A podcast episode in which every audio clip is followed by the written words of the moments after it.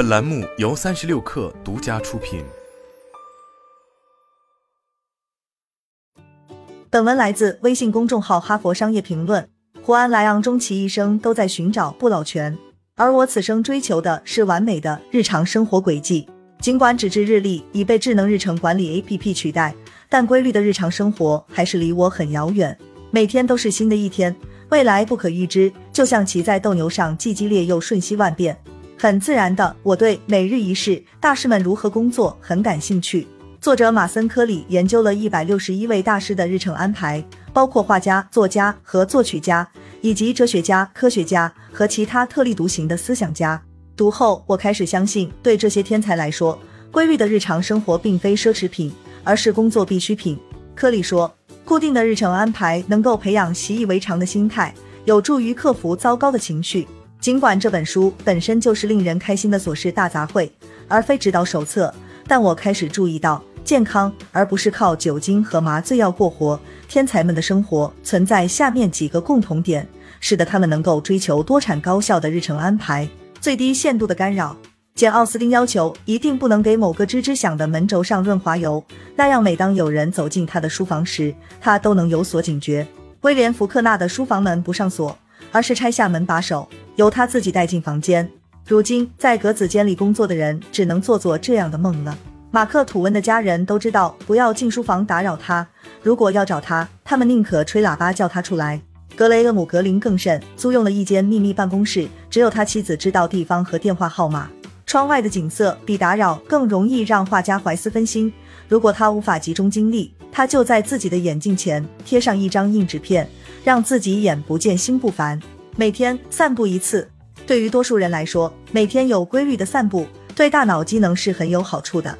索伦·齐克果发现，散步习惯能激发如此多的灵感，以至于他经常冲回书桌旁继续写作，帽子、手杖或雨伞都来不及放下。查尔斯·狄更斯以每天下午花三个小时散步而闻名，他所观察到的东西会直接写进他的著作。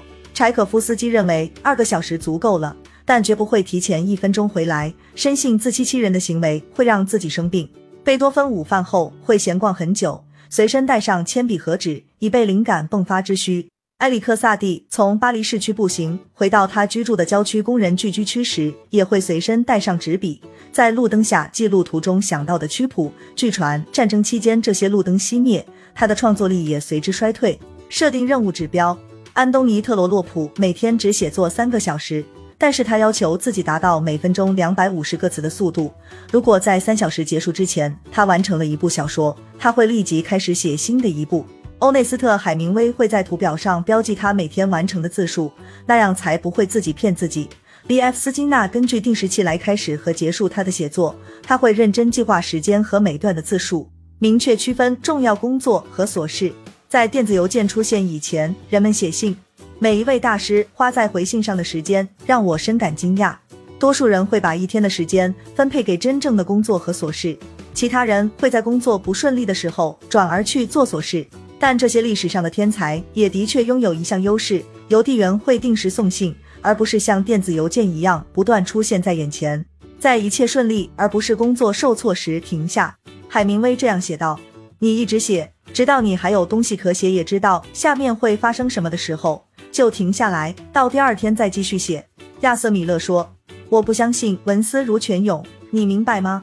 我相信从打字机旁起身离开他，而我还有可说的。有一位例外，莫扎特早上六点起床，一整天忙于讲音乐课、开音乐会、参加社交活动，经常直到半夜一点才睡觉。多人在上午写作，中午停笔吃午餐、散步，然后花一两个小时回信，在下午两点或三点再开始工作。”我认为，在觉得疲劳、需要休息的时候还继续工作的人是傻瓜。卡尔·荣格写道：“一位贤内助，玛莎·弗洛伊德·西格蒙德的妻子，帮他收拾衣服、挑选领带，甚至帮他挤牙膏。”科里在书中提到，古斯塔夫·马勒的妻子用歌剧票贿赂邻居，让他们在她丈夫工作的时候使他们的狗保持安静。尽管丈夫要她放弃自己很有前途的音乐事业时，她极其失望。那些单身的大师们也有帮手。简·奥斯汀的姐姐卡珊德拉承担了绝大部分的家务，使得简有时间写作。在我满脑子想着羊骨头和一份份药材的时候，根本无法下笔。简曾经写道：“安迪沃霍尔每天上午都会叫上朋友兼助手帕特哈科特一起详细的复述前一天的活动，他们称之为记日记。这工作能持续整整二个小时。忠于职守的哈科特会做记录并负责打字。从一九七六年开始，每个工作日上午都是如此，直到一九八七年沃霍尔去世，离群所居。这听起来不像其他几点那么吸引我，不过我还是发现这些思想家的日常生活异常的引人注目。或许是因为太过不可企及，又或是太过极端。即使是按照你自己的喜好来管理时间的那个想法，对于我们大多数人来说都是不可实现的。因此，在最后，我要向那些在日常生活限制下将自己的工作做得最好的那些人致敬。比如弗朗辛珀斯，在校车接走孩子们之后开始写作。在校车送他们回来之后暂停。斯考特·菲茨杰拉德早年著作颇丰，而他当时是一位遵守严格作息制度的年轻军官。那段日子不像后来在巴黎那样夜夜纵酒狂欢，但那时候他更加有创作力。毋庸置疑，他的肝脏也更加轻松。不得不遵循别人的生活轨迹，可能会让人烦恼，但是这也更易于保持正轨。毫无疑问，生活轨迹就是我们每一天走过的人生之路。不管是我们自己打破常规，还是依旧过着不完美的生活，或许最重要的是我们不停歇的走下去。